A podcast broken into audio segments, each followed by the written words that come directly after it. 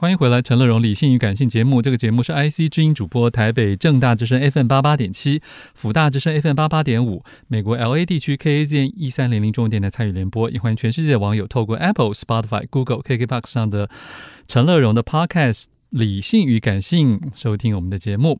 后半段一本好书要介绍，来自践行出版的《一百零一个活下来的理由》，副标题是如何面对自杀情节，一个沉重但是很勇敢的书。作者杜秀娟正在我们的节目现场。秀娟你好，主持人好。是，呃，刚才其实秀娟在这个开录前还是有点紧张哈，后来我就跟她说不用紧张，你都已经有勇气这么赤裸的以第一人称。算是在这个华文书写史上第一本全本的以自杀者遗族的立场啊，写出您的亲身经历啊，是我觉得已经很令人敬佩了。所以接下来的这个要要跟外界再去做一些推广告知，应该不用太紧张了。啊，嗯嗯，因因为说实在，社会上对这些事情，就如您所认知的，的确很陌生。是，就是我们常常听到自杀的新闻，嗯，或是有时候也会有身边的一些个案，可是我想大概还是很少很少的人是身为自杀者的遗嘱，对不对？对对对，就是大家听到自杀，其实不止陌生，也会害怕，哦，甚至会排斥。OK，嗯、呃。甚至会有那种很反感的反应，嗯嗯就是说：“哎，怎么这个人这么的不孝顺啊，或什么？”你说对那个自杀者，对对对对对，或者说：“哎，也有人说哦，他们怎么这么勇敢啊？”哦、或者那另外一反面就啊、哦，这个人怎么这么软弱？哈，所以都有对，所以对于自杀者的评论都很严厉，都很残酷。那这些也都会由自杀者遗族来承担。对，嗯、就是当我们面对，嗯、呃，至亲自杀或者是好朋友，其实我们会陷入很大、很巨大的负面情绪当中。是，对，我们不仅难过，我们更困惑，嗯、然后我们会有时候气愤，嗯，对，愤怒，嗯，而且那个 anger 还不算，就是 rage，就是暴怒，就是为什么这件事情会发生？然后同时又因自杀的污名化，我们也会觉得罪恶感跟羞耻感。嗯，所以自杀者遗族的历程真的很辛苦，很辛苦，而且几乎没有人了解。而且秀娟其实很，就是在您刚才提到的某一些一般外人的反应中间，还有一种，就是也有人觉得啊，什么。就一了百了啊！就有时候你也会听过这个成语啊、哦。对对。可是第一个，当然我不太确定那是不是一了百了。第二个，嗯、我觉得对留下来的人绝对不是一了百了。对，绝对不是。因为您您在发生您身上的事情已经是二十年以上的事了。对。您的心情我，二十年才能面对。哎，应该说我三年前大概十七年 那个时候，对，那时候就觉得这个议题它。一直来来找你，一直来找我，就是我得去面对他。然后我就体验到，说我若现在不面对，我一直逃避，我一直逃避到我死亡那一刻，那那时候我就真的来不及。了解。而且那时候，你看你躺在病床，你什么都不能做。我我我那时候就了解到，说那时候我一定会非常的痛苦跟遗憾。是是是。所以我就其实也有点没有选择了哈。就有时候我们人生会走到一个。你无从选择，你只好去面对你那个恶魔，这样子。这种不可恶意的，就是想要清吐或整理出来。应该说，对，有那个部分，但是更多的是他在半夜，他就让你睡不着觉，就是你不能够忽视我，你不能够忽略我，哦、你不能不看我，因为我是你的一部分。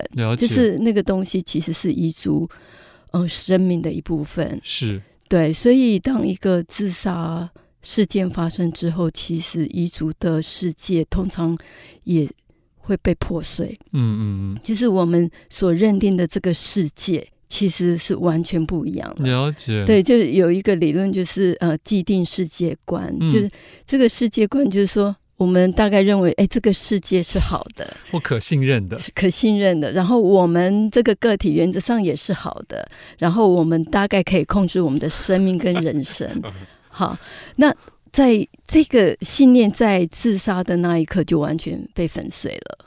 好，所以遗族会进入到一种非常混乱，然后非常黑暗的时期。嗯、在一开始，其实是会蛮，我称它为急性哀伤期，嗯嗯就是会每天会哭，然后那个泪水是忍不住的，嗯，然后也会很想念死亡的人，然后甚至会想要去找他，所以是对，所以遗族其实也是呃有自杀的危险，没错，对，然后你看。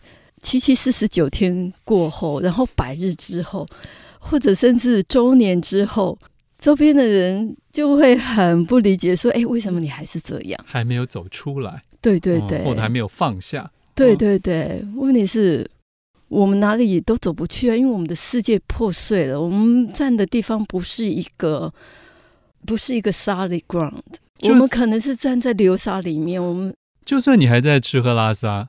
就算你还在谋生，对，那也是对另外一种，就是类似死亡的状态。嗯嗯，对，因为我们的等于生命整个被掏空，了解。对对，爆炸大爆炸，然后也有人形容是核弹，也有人形容哎，好像是一个个人集中营的经验。是，所以这些描述都，我觉得也蛮精准的。对对对对，就是让大家知道说，哎，那可能是什么？但是其实如果你没有亲身经验，或者周遭没有这样的人，还是很难想象的啦。对，其实杜秀娟书中有提到一些我觉得蛮蛮蛮难面对的情境啊，就是在整个社会上很孤单、啊，不管是跟原来你的原生家庭 啊的亲人，你觉得也很难找到支援，嗯、然后你觉得在你自己建立的家庭里面，它也随着。小孩的离去而破碎，然后甚至包括你去职场，你去哪里，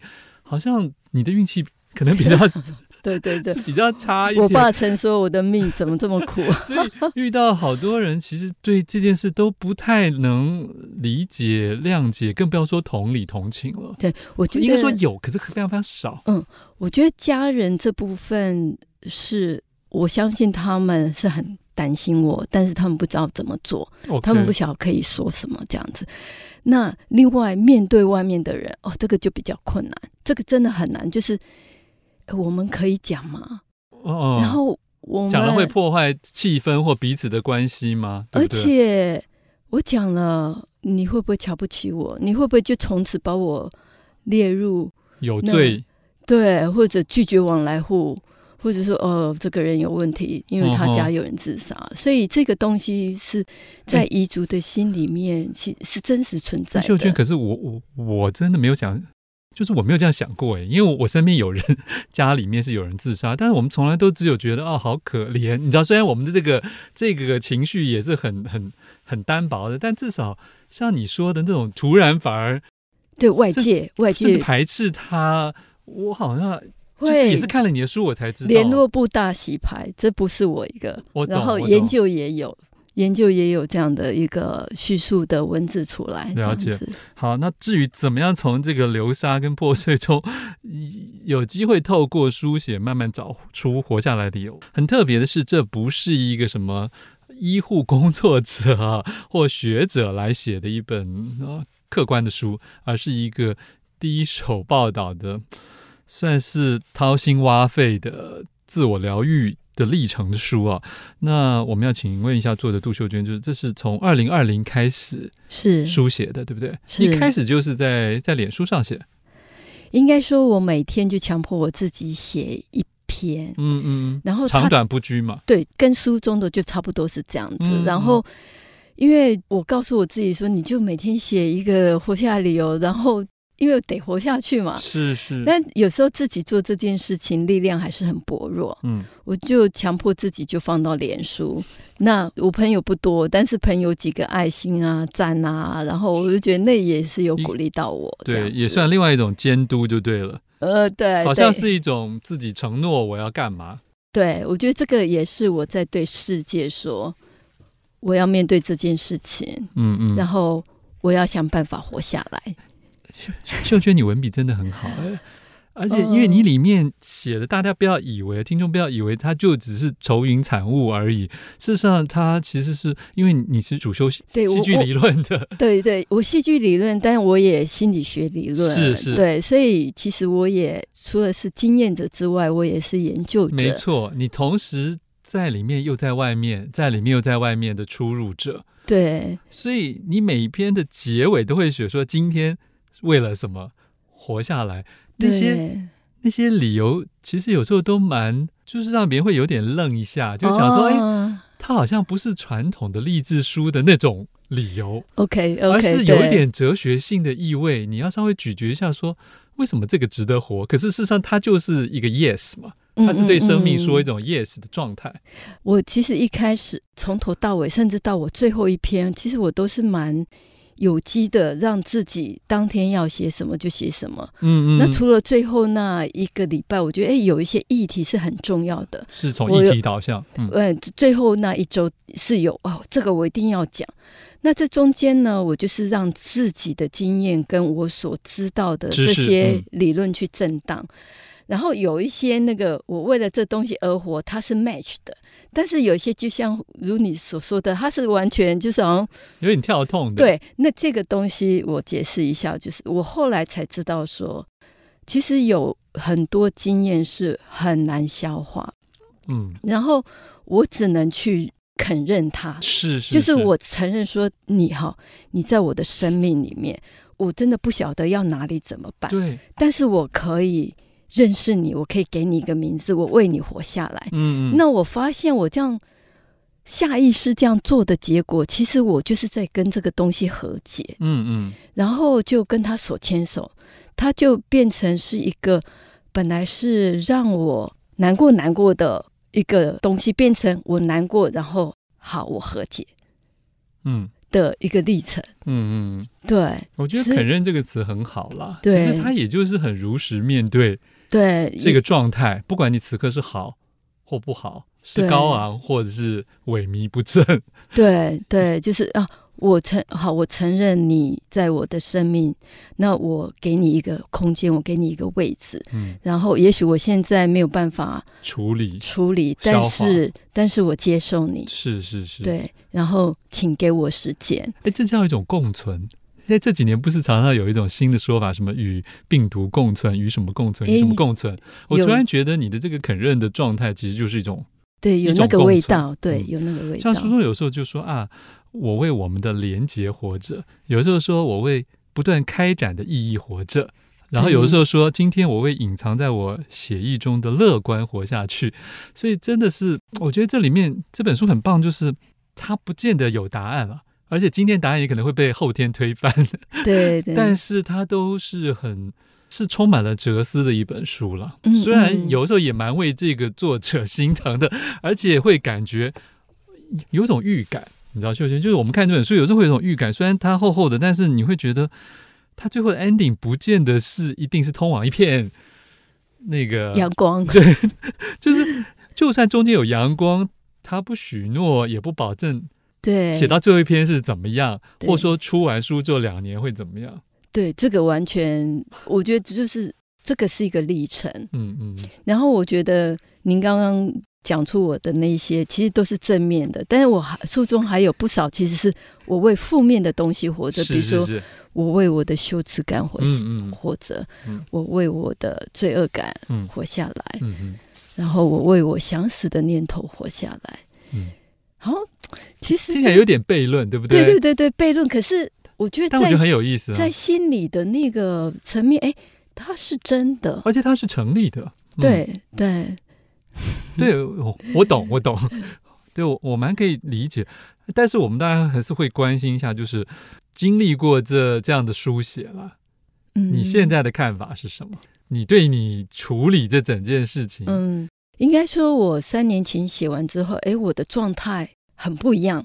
我自己知道，就是我的忧郁，还有我那个想自杀的那个念头，嗯，我已经不受这个东西影响。然后，其实现在也可以爆料一下，就其实我也写了第二本书。哇！